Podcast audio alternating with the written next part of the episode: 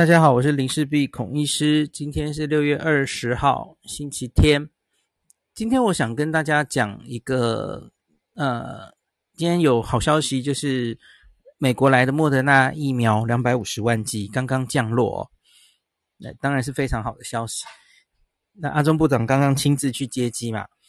那这个我早上就发了一篇吼，疫苗施打政策的滚动调整，因为。前面哈，我们几乎就是以 AZ 疫苗为主，那进来莫德纳其实数量也很少哦，就是自己自购的数量很少。那可是现在进来一口气进来两百五十万剂，那我们目前新冠疫苗哈，台湾拿到累计到货量七四百八十五万剂，那这其中有三百九十八万剂是六月到的哦。那总计目前 AZ 约一百九十六万剂，已经打掉的也算了哈，一百九十六万剂。莫德纳两百八十九万剂，连我们自购的哈。哇，你你看手上现在忽然是莫德纳比 AZ 多，所以我觉得是时候要再考虑一下，是不是要滚动修正我们目前的疫苗施打政策哦。那我觉得可以从几个角度来思考一下。第一个。我们现在是有所谓的一到七类嘛，吼，那一到六类同步开打，然后可能再往第七类准备打，这是最近六月初公布的一个施打顺序哦。那是以日本到货的这一百二十四万 AZ 为目标哦。那可是现在进总共到四百八十五万哦。那假如每个人至少打一剂，用这种思考的话。它 cover 四百八十五万人，那已经到达两千三百万人中的二十一点一哦，二十一点一耶。那我们前七类的总人数是三百五十三万，已经超过这个数字了，所以它可以打到第八类去了。那二十一点一是一个很不错的覆盖率哦，像是日本、韩国，他们目前至少打一剂哦，日本目前是打到十六 percent。韩国是二十八 percent，日本人比较多了哦，他们也大概就是在这个范围之间。那你一旦假如可以打到二十三十，其实已经非常不错哈。就有一些初步的统计，觉得可能可以看到一些防治的效果哈，没有一定要到呃大家都说的那个群体免疫的六十 percent。那更不要忘记，你在这二十 percent 打的，很可能就是最容易重症、最容易接触到新冠病毒的前线的工作人员。那所以这前面的二二十三十是非常重要的吼。那莫德纳这个疫苗，它在临床试验中是要间隔二十八天就要打第二剂，辉瑞是二十一天了吼，四周。打第二剂，那我们是不是要像去年英国一样哦？去年底他的赌注，把 mRNA 疫苗的第二剂也延长到八周后，让更多人可以先打到他的第一剂呢？这其实有点困难哦，做这个选择有点困难，因为目前英国是他们是用辉瑞做这个赌注嘛，所以因此他们累积了蛮大量哦。辉瑞疫苗即使延长到八到十二周等等，延后注射，它保护力还是不错哈。在中间的保护力，也许有一些资料说比 AZ 搞不好稍还稍降一些哈。AZ 第一剂好像呃效果还比它好，那可是至少它到延后注射哈，你延到八周以后注射第二剂的辉瑞，它还是可以如同临床试验一样上到。九成的保护力，这个是英国有大规模资料证实的哦。那可是问题就是莫德纳没有啊。莫德纳之前哦，它都主要就是锁在美国本土，好，美国没有怎么把它释放出来，所以美国是打了很多。可是美国就是乖乖的啊，就是一个打二十一天，一个打二十八天，很照规矩行事。所以我们不知道莫德纳是不是可以如同辉瑞一样延后施打，可是也还好哈。所以这变成其实要，你你真的要这样做的话，要要赌了吼，你你不能直接是辉瑞跟莫德纳大概就是一样的，虽然他们其实同为 mRNA 疫苗做出来的啊保护力或是综合抗体的数字似乎都蛮接近，那可是总是那是辉瑞的资料，不是莫德纳资料哦。好，那再来，如果接下来疫苗到货都可以顺利，当然我也不知道是到货，因为我们自己的莫德纳订了五百零五万嘛，听说还会陆续到货啦。那我不知道它还会多么顺利。我有听过一个名嘴跟我说，接下来可能是一百万一百万的到，嗯，可能就不会拖这么久了。我希望如此啊。那这样我们就会保持着可能是莫德纳大于 AZ 的状况哦。那 AZ 会怎么样来？当然还有蛋叔哈，因为你知道我们 AZ 直购了一千万，现在来的很少，呃，这是全世界的状况，这不是什么政府无能哦。大家最近都有看到一些问题，AZ 全世界的供货是出问题的。那我正要讲，接下来要讲混打这件事哦，像是这一周传来加拿大还有韩国，他们都政府直接规定，有一些人可以。允许混打 AZ 疫苗之后混打 mRNA 疫苗，可是他们有一点是半被供货影响的，因为他们 AZ 后来的供货受到影响，不能陆续到货，因此第一季打 AZ 的人，哇，后面没有 AZ 可以打了，所以他们有一点像是赶鸭子上架哦。全世界目前规定 AZ，然后之后混打 N R A 疫苗，我觉得有两种情形。第一种是像早期比较早期，当时欧洲血栓之乱，这个法国、德国哈，他们是怕 AZ 的这个 TTS 的副作用，因此他们是规定已经打第一剂 AZ 的人哦，他们设年龄限制嘛哈，他们说以后好像五十岁以下必打 AZ 哈，那所以第二剂你就选择 mRNA 疫苗，所以他们就是最先规定可以混打的国家。那所以后来我们当然知道德国有一些资料出来嘛，吼，AZ 后来打辉瑞，诶，综合抗体也不错，T 细胞免疫也不错，吼，是是这样来的。那加拿大跟韩国其实都是因为 AZ 到货有问题，所以他们就只好规定，那第一个打 AZ 的人他可以混打，后续可以混打辉瑞。加拿大好像最近有些地方莫德纳是比较多，所以加拿大应该也会有一些混打莫混打莫德纳的资料出来。英国也在做了哈，那所以像是加拿大跟韩国的官方在说，诶，我们为什么建议可以混打的时候，那他们都有提到，就是上礼拜六张批提到的那几个研究，我也跟大家有讲过一集嘛哈，那就是包括英国。德国两篇，然后西班牙有一篇，主要都是 AZ 混辉瑞哈，所以他们觉得有一些科学证据支持这样事情。虽然不良反应可能会稍微增加，可是看起来至少免疫是不仅是应该不会比 AZAZ 差，甚至有证据是更好哈。那有一些人在质疑说，诶，你现在是在啊验这个综合抗体，那不是就在说免疫桥接吗？那那那为什么在国产疫苗的时候你就疑虑？哦，你现在这个混打疫苗啊，也是综合抗体而已啊，你你能确定保护力比较高吗？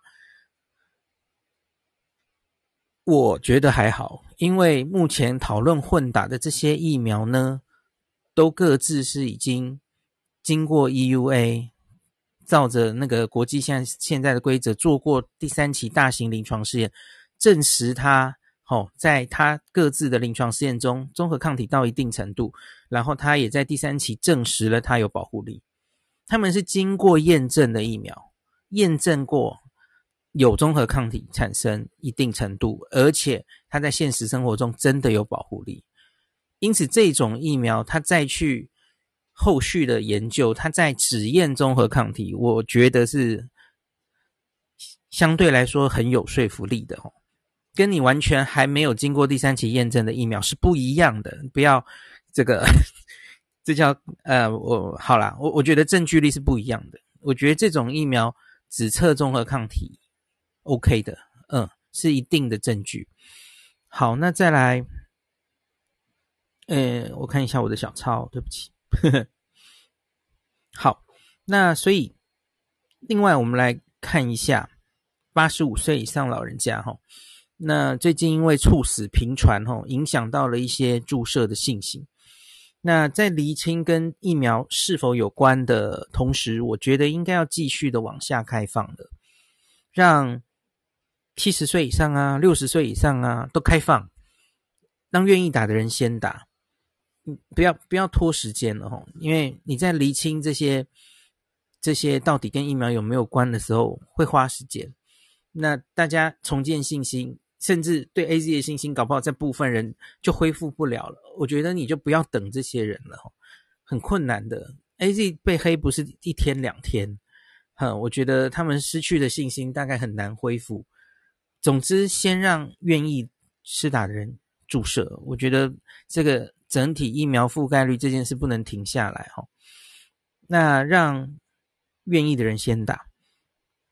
那特别是哈，目前台湾得到新冠之后死亡有九成都是发生在六十岁以上的老人家。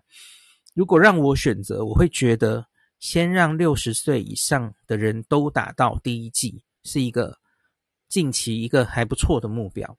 假如我们达到了这一点，我们再开始考虑，呃，你是要往比较年轻的人打，或是年轻的人，但他有高风险的慢性病，然后同时是不是也打大家的第二剂？那当然也要看我们后续疫苗到货的状况了哦。好，那我听到蛮多声音，就是在说老人家想要等。莫德纳因来了嘛？吼，或是想等 BNT，因为上礼拜传出，诶，那个郭董跟台积电都要去买一千万剂的 BNT 嘛，希望是现货嘛，所以大家也想等这两个吼。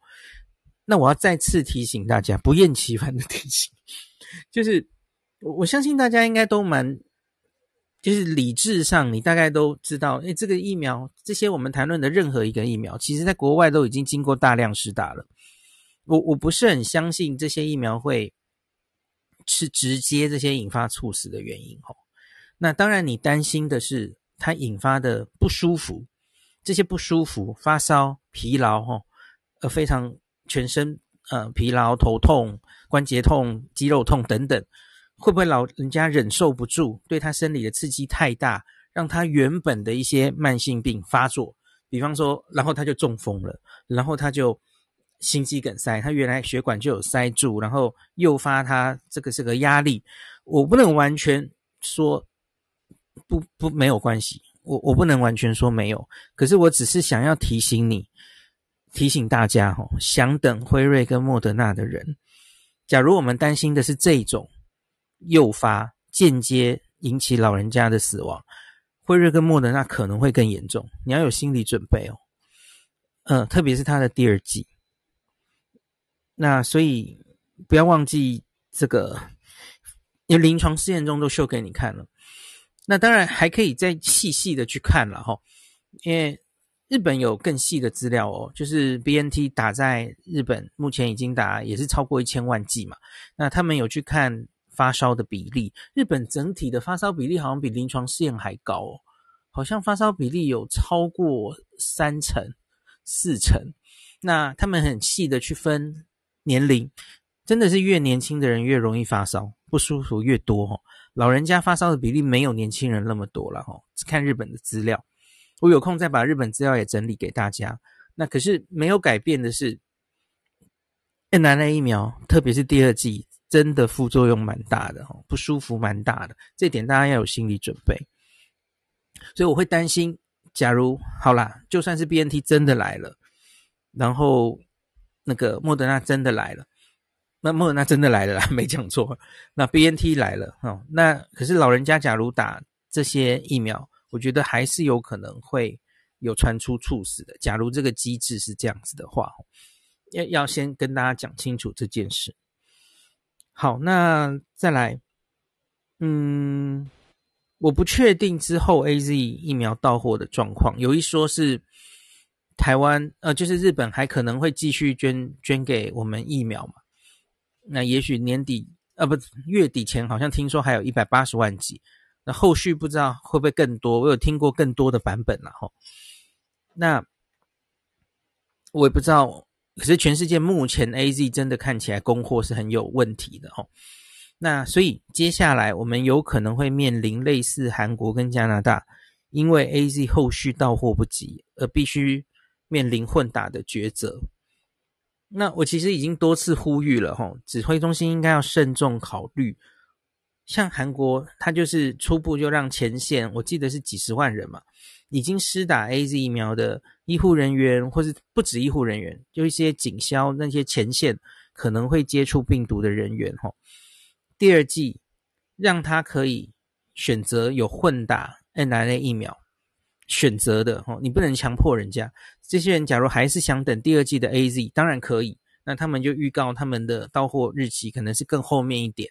那你还是可以选择哈。那我自己是，并不是基于呃缺货或是呃怕是第二季 TTS AZ，因为 T 第二季 AZ 的 TTS 的几率大幅降低，降到百万分之一了哈。虽然还是个风险，那可是我我我其实是想的是这一些人的免疫力哦。我觉得这一群。在前线作战容易碰到病毒的人，他们值得更高的保护力，因为大家都知道，吼，印度变种病毒在外面虎视眈眈。那很多地方，像英国，他们现在就开始哇，印度变种病毒目前培养出来的案例，吼，九成新的案例九成都是印度变种病毒了。我相信它总有一天会某个方式进来的，哦。那所以。他们未来这些在前线的人，他们未来也可能会比我们先面临印度变种病毒。那我觉得保护他们就是保护我们台湾的大家。所以这群人第一季打 AZ 的人，我觉得值得让他们第二季自己选择要不要打莫德纳。那绝对不能强迫的啦，因为刚刚有讲过嘛，吼，目前的混打的的资讯累积的资料。多半都是 AZ 混辉瑞，AZ 混莫德纳的资讯可能还要一两个月才会出来，我觉得不会那么快出来。那我觉得应该可以让大家选了哦，让他们多一个选择。好，再来那个随着台湾注射 AZ 疫苗后发生的这个血栓并血小板低下 TTS 的案例也逐渐增加。啊，现在已经三例确认，然后两例在讨论中嘛，吼，已经五例了。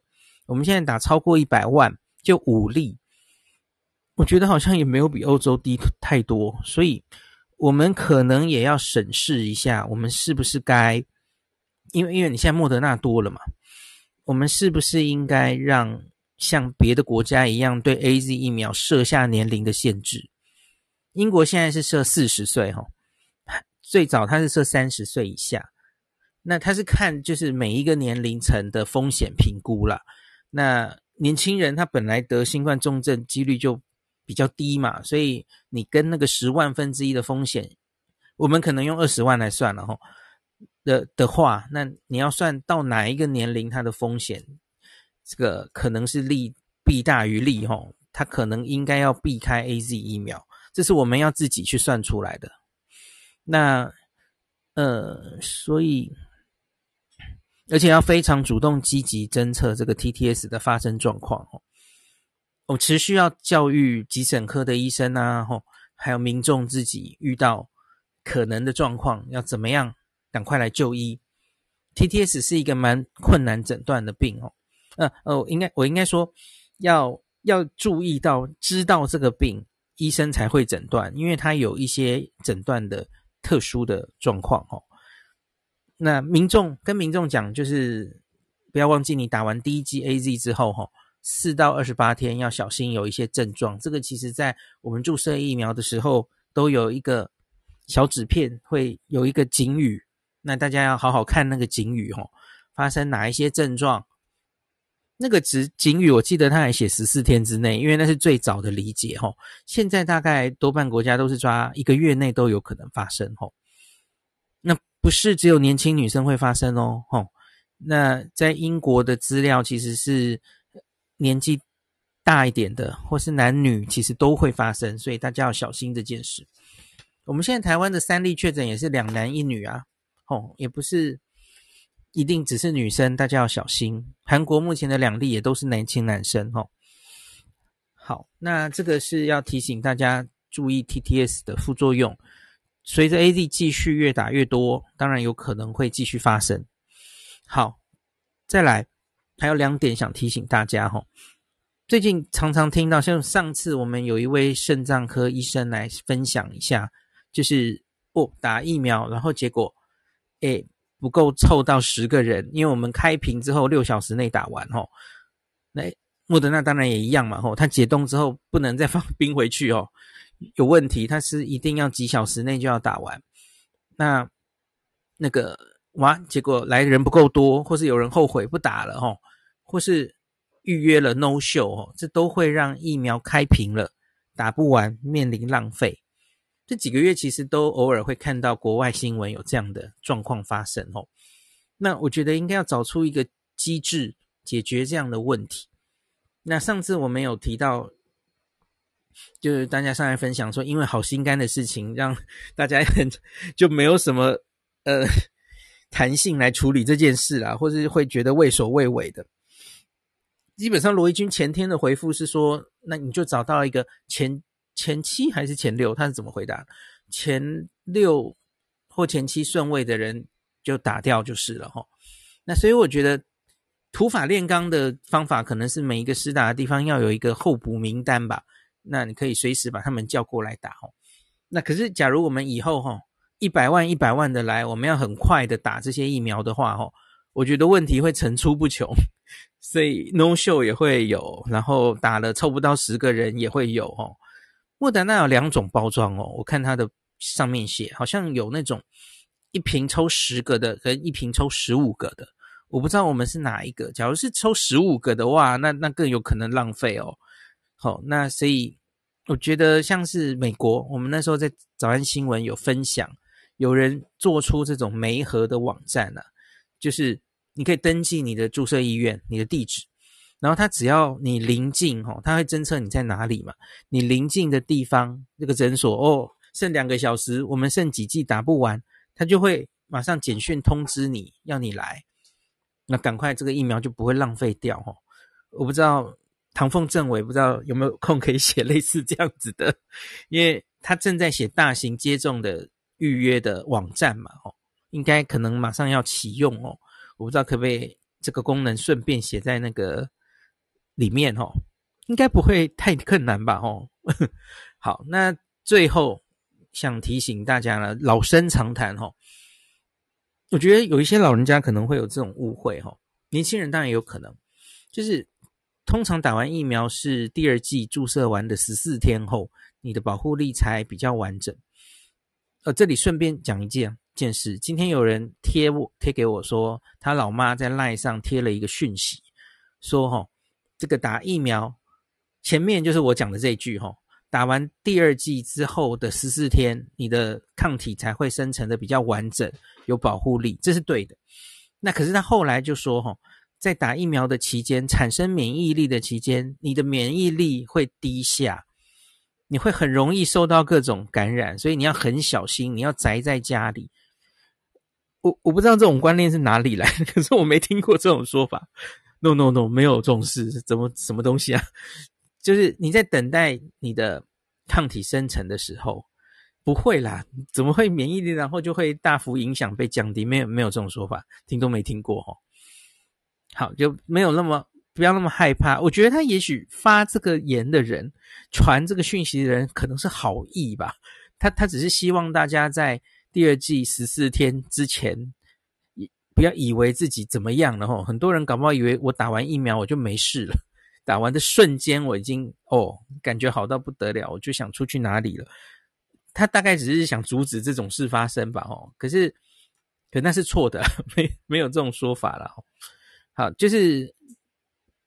那即即使你是第二剂十四天之后，你也不是吃了无敌星星啊！我最近常常想喜欢用马里欧来比喻哦，你只是感染跟重症的几率会大幅下降，可是并不是降到零啊。那所以在我们整体社区都大家都多半的人都注射疫苗前哦，那你还是很有机会碰到病毒前哦。希望大家还是即使注射完，还是要保持防疫新生活的好习惯。那希望接下来疫苗后续到货都会顺利，那施打过程也顺利哈。唐凤政委的这个预约的系统，我们都很希望赶快看到成品，赶快开始使用哦，大量的施打。好，那今天就录到这里。